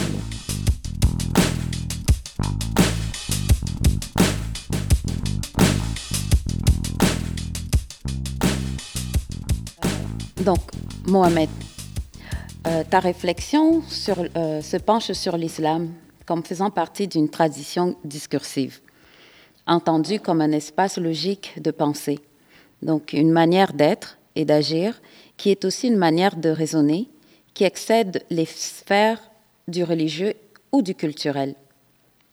Et donc, Dali, la question postcoloniale qui est l'objet de tes travaux essaye de la penser en termes d'alliance, en termes d'agencement créatif et de subversion des codes impériaux. Alors, pourriez-vous tous les deux euh, nous dire où est-ce que vous situez des points de rencontre entre vos préoccupations communes pour affronter les défis de l'heure, notamment écologiques, et d'alternatives au productisme écocide? Euh, disons, au plan un peu plus euh, stratégique, là, ça mm-hmm. m'intéresse, moi, la vie politique, les mobilisations, je suis attentive à ça. Euh, je pense qu'il y a un momentum euh, de mobilisation autour des enjeux écologiques, puis à raison. Et je pense qu'il y a effectivement un travail à faire pour euh, irriguer cette question-là euh, d'autres enjeux qui sont extrêmement manifestes, manifestes et criants. Et je pense qu'il y, a un travail qui commence à se faire, notamment à travers les travaux de, Mohamed euh, euh, que, que j'ai découvert à travers le, le processus de, de, création de, de cette balado. Euh, je pense aussi à, à, à, Malcolm Ferdinand, qui essaie d'articuler à travers euh, les enjeux écologiques des enjeux de race, des enjeux de colonialisme, des enjeux, c'est-à-dire de se penser dans cette matrice impériale. Et, et, et, et je crois qu'il y, qu y, y, a une qu'il y a une intelligence à développer euh, sur ce site-là. Et, moi, ça m'interpelle beaucoup euh, ce que ce que Mohamed fait à cet égard-là. Cette notion d'impérialité, euh, je la trouve drôlement drôlement utile. Euh, quelque part, en tout cas, la, la manière dont je me l'approprie, c'est que ça part de la culture occidentale elle-même, qui est en même temps un projet de destruction des humains selon des échelles ontologiques d'exploitation qui sont arrimées aux besoins des États-nations chrétiens blancs et selon la même logique, un projet écocide. Euh, et donc, cette impérialité-là, euh, elle est à, à, à comprendre, à, à, bloquer, à démanteler, à abolir, à détruire. C'est-à-dire, comme je disais, aller à rebours de cette géographie impériale. Et ça, ça me parle beaucoup. Euh, L'autre chose qui me parle beaucoup euh, dans le travail de Mohamed, c'est que ce que je perçois, en tout cas, c'est qu'il n'y a, a, pas de nostalgie euh, chez ce penseur. Euh, et, et euh, je, je, je, trouve que c'est une disposition affective euh, euh, qui est très utile en ce moment. Euh, j'ai l'impression qu'on euh, que cette absence de nostalgie, elle nous permet, elle nous aide en tout cas à créer à nouveau frais une, une plateforme d'intelligence collective, une pensée critique qui est audacieuse puis qui va arriver à neutraliser les effets disons, cognitif, euh, symbolique, euh, sémiotique de l'impérialité dans la pensée, puis à se défaire des, des surdéterminations euh, clivantes, là, à la fois euh, dans la pensée et, et, et dans l'organisation politique. Puis je dirais enfin, je, je, je, suis très interpellée par cette invitation à, si je le comprends bien, une critique de l'économie politique qui se libère d'un trope séculariste euh, qui, qui, qui, pour moi est très éclairant au plan de diagnostiquer espèce de blocage à la gauche occidentale et donc une critique de l'économie politique qui s'attache à, à, à, un travail de critique de, de réarticulation euh, euh, des disons euh, euh, euh des grammaires spirituelles et métaphysiques pour le dire comme ça. Très bien dit c'est un lieu c'est un vrai lieu de travail intellectuel et politique euh, euh, transnational et, euh, comment dire interminimal, si on veut. Donc voilà. Ce n'est que le début, peut-être d'une collaboration. On va voir comment approfondir ça. Mohamed, peut-être pour finir, toi? Je suis content que ça puisse parler euh, à, à, des collègues et amis et personnes et camarades qui travaillent sur d'autres champs et, d'autres endroits ou à partir d'autres perspectives. Je dois dire aussi que ça me rappelle une conversation que j'ai eue il, y a, cet automne avec euh, plusieurs, c'était plutôt des, curateurs, mais qui étaient aussi des chercheurs, euh, dont deux, euh, nous avons deux d'entre eux qui venaient d'Afrique. Il y en a un qui, qui prépare une biennale à Lagos, au Nigeria, et l'autre qui euh, est sud-africaine et qui euh, et qui euh, et qui travaille en fait enfin est curatrice générale je crois de la de la Biennale de Liverpool. Bref qui sont dans l'art contemporain mais qui aussi font des thèses etc donc qui réfléchissent sur plusieurs types de enfin sur leur propre pratique et, et d'autres enjeux. Et notamment notamment enfin, disons que la discussion qu'on avait eue sur les, la question décoloniale en art, etc., consistait à, dire deux choses. La première, c'est que euh, par certains aspects, euh, ce n'est pas vraiment, ça n'appartient pas complètement ou pas seulement aux, racisés ou aux non-blancs de faire le travail de critique du colonialisme. Puisque si ça ne devait être que ça, ça signifierait qu'au fond, ça ne concerne pas les populations euh, dominantes, blanches, etc.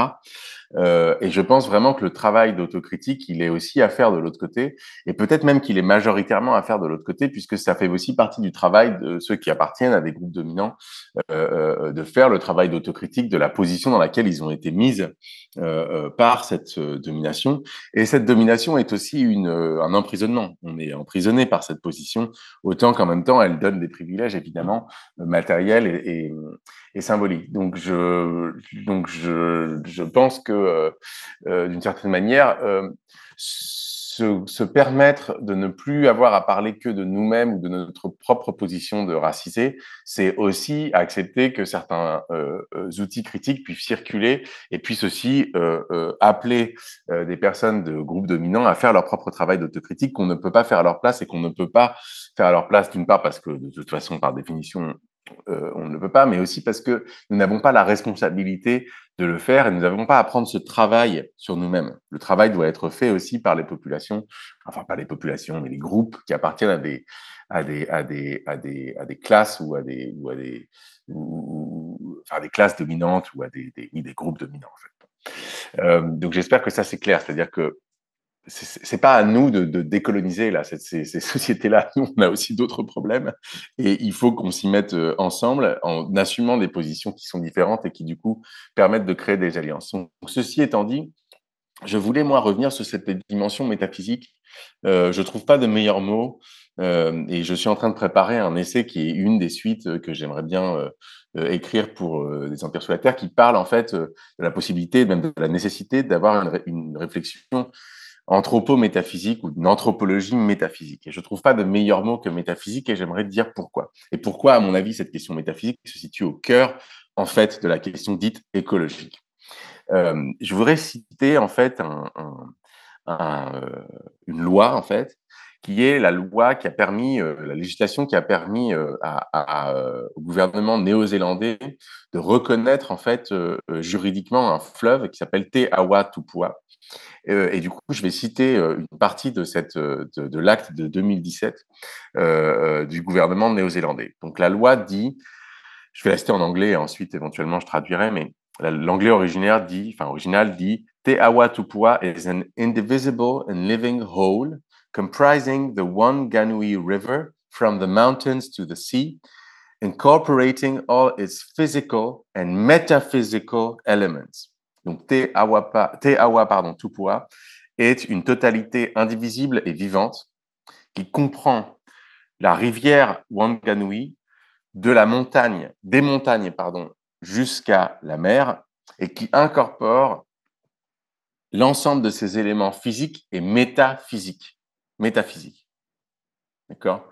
Donc ça signifie en fait que cette loi en fait, est une juridiction, relève d'une juridiction pardon, qui est éco-métaphysique, si vous voulez. Bien sûr qu'il y a une reconnaissance du fleuve qui est liée aussi à la reconnaissance des communautés autochtones, à leur vision du fleuve, d'accord? Mais cette vision du fleuve, comme un fleuve qui est vivant, d'accord? Elle ne relève pas simplement d'une vision purement physicaliste, naturelle du fleuve. Le fleuve est une entité vivante, comme on dit, non humaine et vivante, parce qu'elle est aussi une entité métaphysique. Métaphysique. C'est-à-dire qu'elle n'est pas réductible à des propriétés physiques. Mhm. Et ça, c'est vraiment un élément que ceux qui, à gauche, se sentent d'une certaine manière plus proches des luttes de défense des autochtones et qui se désolidarisent vis-à-vis de questions de l'islamophobie, ça marche pas même pour la défense des autochtones. Pourquoi? Parce qu'il y a des dimensions spirituelles, métaphysiques, non séculières, entre guillemets, dans la manière dont précisément vous pouvez reconnaître la subjectivité ou en tout cas la personnalité juridique d'un fleuve. Mm-hmm. Donc vous voyez bien que la question écologique, elle est d'emblée liée au rapport entre métaphysique et politique. Est-ce que ça veut dire qu'on va accueillir toute forme de religiosité dans la politique, etc. Non, bien sûr que non. En revanche, ça signifie que euh, les pratiques même du droit doivent évoluer et doivent se remettre en cause d'un point de vue effectivement littéralement métaphysique, puisque on pourrait prendre aussi le même exemple par rapport au gange. S'il est reconnu comme entité euh, juridique, c'est aussi parce qu'il est reconnu entre guillemets comme sacré. Donc qu'est-ce qu'on fait à partir de là? Alors attention, en disant ça, je voudrais juste, et c'est là-dessus que je finirai, dire que euh, euh, il y a une manière de. Par exemple, Bruno Latour disait ça, par exemple, même à propos du Gange. Il, a été interrogé à un moment donné par rapport à une assemblée qui s'appelait l'Assemblée de Loire pour savoir si la Loire, ou à quelles conditions la Loire pouvait être reconnue comme une entité juridique, etc. Et lui, parle du sacré, etc. Et il dit ah, euh, dans quelle mesure est-ce qu'il y a des pratiques euh, euh, traditionnelles, disons françaises, qui permettent de penser la dimension métaphysique, spirituelle, etc. de la Loire? Le problème, c'est qu'il n'y en a plus. Et c'est là le danger, c'est que le danger, il est de réenchanter la nature en disant nous devons nous reconnecter aux sortes de sources néo-païennes de l'Europe, etc. Et alors là, danger politique. Danger politique parce que euh, si vous prenez les formes les plus conservatrices, euh, euh, parfois même les formes les plus fascistes, on sait très bien qu'il y a un écofascisme, il est lié aussi à ça, c'est-à-dire réenchanter la nature, retourner au polythéisme païen de l'Europe, etc., contre le mauvais monothéisme chrétien qui nous a éloignés de la nature. Je vois beaucoup d'écologistes dire ça. Et je pense que c'est très dangereux et que ça n'est pas vu comme un discours qui est dangereux, alors que c'est un discours qui est éminemment dangereux puisqu'il a été utilisé par les pires forces fascistes en Europe. Donc, on a besoin de pensées critiques précises à l'intérieur de l'écologie politique et on a besoin d'assumer cette part métaphysique en ayant conscience de ce qu'on raconte, c'est-à-dire connaissance minimale de l'histoire des religions et connaissance minimale surtout de la critique du concept de religion et de toutes les foutaises que l'Europe a pu euh, et que la pensée européenne a pu raconter en distinguant l'animisme, le monothéisme, le polythéisme, en disant que l'animisme respecte la nature et qu'il est plus sympathique, que le monothéisme est méchant parce qu'il est plus violent, etc., etc. L'antiracisme là-dessus ne sait pas de quoi il parle parce qu'il ne connaît pas ça et il n'a pas de, de perception critique de ces catégories et de la colonialité de ces catégories. Voilà. Merci, merci, merci infiniment. Tu voulais réagir, Dali, j'imagine. Tu partirais pas comme ça. non, c'est la contestation des découpages onto-juridiques dont, dont, dont, il est question pour moi, euh, ce que j'évoquais plutôt justement dans, dans cette reconnaissance euh, euh de l'existence euh, physique et vivante et physique et métaphysique d'une rivière et, et, et ce qui, ce qui va distinguer, par exemple, euh, euh ces, ces, ces, entreprises politiques-là euh, du, du, du, fascisme euh, écologique, là, qui est bien décrit là, dans, dans l'ouvrage collectif récent, là, Fascisme fossile, euh, sous toutes ses dimensions, c'est que dans le cas des peuples autochtones, par exemple, au Canada, ils ont un titre juridique au territoire, c'est-à-dire qu'il y a un ancrage euh, juridique pour contester la souveraineté canadienne et introduire euh, euh, un droit, disons, coutumier au sein de, de au, au, sein de la manière dont on, on, constitue les entités juridiques, par exemple, par exemple une rivière, euh, le territoire, les animaux, etc. Et, et, et, il y a une solidité aussi de ces de, de, de ces euh, mouvements de revendication puis de ces avancées là euh, euh qui les distinguent, disons, des fantaisies celto, euh, je ne sais quoi, mm. là, de, de, de, justement du nationalisme vert là, qui, qui, est en croissance aussi. Mais comme le dit Mohamed, il y a un sacré travail à faire autour de ces questions-là. Euh, on a beaucoup de boulot. Euh, pour pour comprendre les contextes, l'histoire, maîtriser les éléments philosophiques, puis inclure de manière profonde des différentes voix pour créer un, espace. On a besoin d'espace de conversation aussi intellectuel, mais démocratique pour parler de ces choses-là. Mais je suis d'accord pour dire que il se passe des choses là euh, qui, sont, qui sont interpellantes et qui, euh, qui méritent euh, notre attention. Merci infiniment Dali Giroux, merci Mohamed Amermezian. Donc c'est le début de quelque chose. On a essayé de faire tenir ensemble deux projets intellectuels qui sont les vôtres. J'aime bien cette idée de d'explorer de nouvelles avenues, notamment en termes éco-métaphysiques la nécessité d'articuler les termes d'une pensée critique spécifique et autonome pour essayer de penser ensemble et à nouveau frais les questions du racisme et du colonialisme, mais à partir d'une perspective qui n'est pas tenaillée justement par les chaînes du sécularisme et tout ce qui vient avec en termes de présupposés idéologiques. C'est façon renouvelée aussi de penser la question de l'impérialité. Je ne peux que vous remercie infiniment. Je ne peux aussi que renvoyer les personnes qui nous écoutent aux différents entretiens que vous nous avez accordés, celui de Dalu Giraud dans le prolongement de son livre L'œil du maître qui est disponible sur notre euh, site internet dans la section webzine et les deux entretiens de Mohamed Amer Meziane sur le sécularisme et une perspective euh, décoloniale euh, et renouvelée de la sécularisation pour penser la question du capitalisme fossile. Merci encore infiniment à vous deux.